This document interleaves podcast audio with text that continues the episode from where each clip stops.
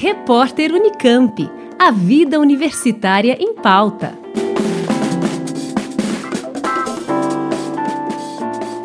A pandemia de Covid-19 teve um impacto significativo na vida da população idosa. Sendo parte da população de risco, essa parcela da população se viu forçada a mudar seus hábitos, adotando a quarentena para garantir sua saúde. No entanto, essa medida de isolamento, por mais efetiva que seja para diminuir os contágios do vírus, acabou aumentando o número de casos de violência contra o idoso durante o ano de 2020. De acordo com dados disponibilizados pelo Disque 100, de 2019 para 2020, os números de chamadas para reportar algum tipo de violência contra o idoso foi de 48.500 para cerca de 77 mil denúncias. Isso representa um aumento de 53% num período de um ano. Durante o primeiro semestre de 2021, o número de denúncias já ultrapassou 30 mil. Para entender mais sobre o que pode ter contribuído para o aumento desses casos, conversei com Deusivânia Falcão, professora e pesquisadora na área de gerontologia na Escola de Artes, Ciências e Humanidades da USP.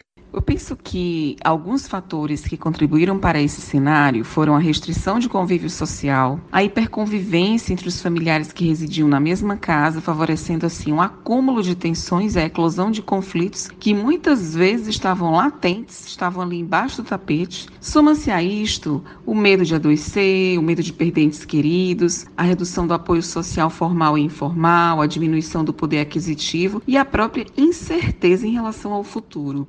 Alguns idosos, por exemplo, que relatam que preferem ser violentados pelos filhos ou até mesmo por outros parentes do que vê-los numa prisão. Eu me recordo de alguns idosos em que já conversei que diziam ter medo de retaliações ou até mesmo de ser abandonado.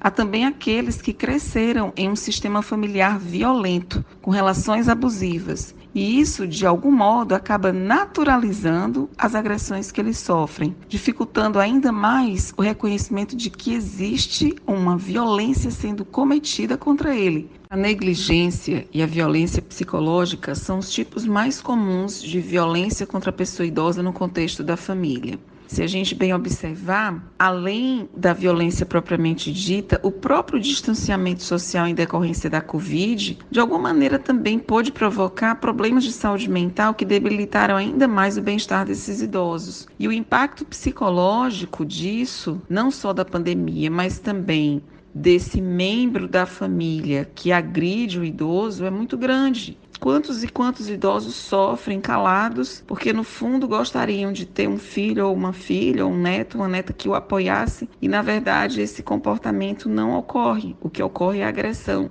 Então é um sentimento de muitas vezes de culpa, né, um sentimento ligado que acaba desencadeando de alguma maneira a depressão e é muito complicado, né? Assim, o psicólogo ou outro profissional de saúde, o médico, né, que atende esse idoso precisa de fato estar atento aos sintomas não só físicos, né, mas também psicológicos, né? Que eu acho assim super importante, muito importante que todos nós possamos estar atentos a esses sinais. E se nós observarmos bem, a pandemia ela escancarou o idadismo, ou seja, o preconceito etário, ressaltando ainda mais a discriminação contra a pessoa idosa e a falta de uma política multidimensional, dinâmica e integrada de proteção a essa população. Essas políticas elas devem favorecer o envelhecimento ativo, digno e saudável, porque apesar do Estatuto do Idoso ter sido instituído pela Lei 10.741, garantir direitos às pessoas idosas, né, é algo que nem sempre acontece.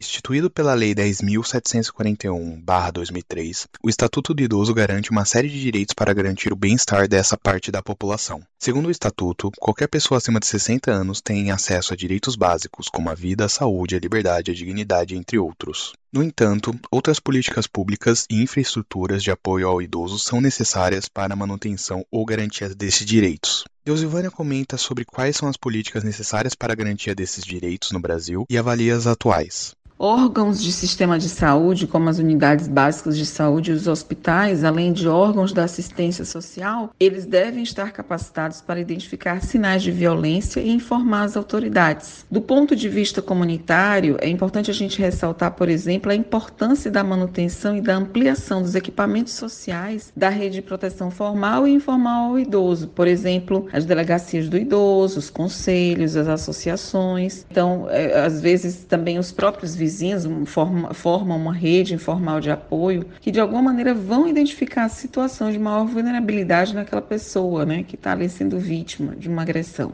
Por outro lado, quando a gente pensa que a violência é um fenômeno social complexo e que é produzida pela interação de diversos fatores sociais, né, no contexto social, cultural, histórico, econômico, de natureza também familiar, pensando nesse contexto, tanto a prevenção em relação à violência como a intervenção, elas devem estar alinhadas com a rede de apoio envolvendo vários setores da sociedade. E nesse sentido é muito importante importante que haja né, políticas públicas de saúde, assistência social, apoio econômico e também emergencial. Precisamos né, é, desenvolver políticas sociais que sensibilizem a sociedade para os direitos e as necessidades da pessoa idosa, uma educação para o envelhecimento, propondo nesse sentido uma redução dos fatores facilitadores de violência contra essa população. De acordo com uma projeção do Instituto Brasileiro de Geografia e Estatística, o IBGE, a população idosa no Brasil irá chegar na casa de 76 milhões em 2050, algo em torno de 29% da população. Deus e Vânia comentam um pouco sobre esse cenário e as mudanças necessárias para que os casos de violência diminuam para garantir o bem-estar dessa população que cresce a cada ano.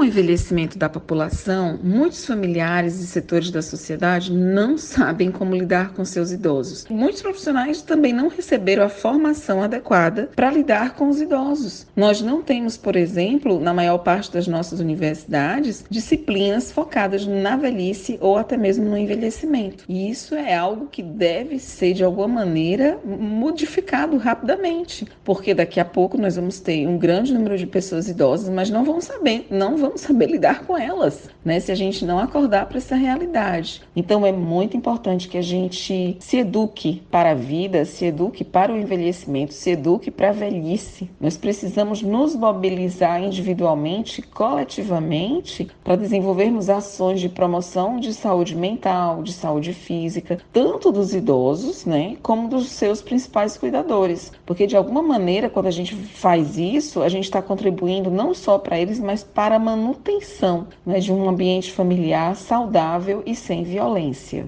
Para que mudanças efetivas sejam feitas para mudar o cenário de violência contra a população idosa, é necessário que haja uma conscientização em torno do assunto, pois em algum momento da vida todos seremos partes dessa população. Para entender um pouco mais sobre o assunto, conversei com Deusivânia Falcão, professora e pesquisadora na área de gerontologia na Escola de Artes, Ciências e Humanidades da USP. Eu sou Patrick Fuentes, da Rádio USP.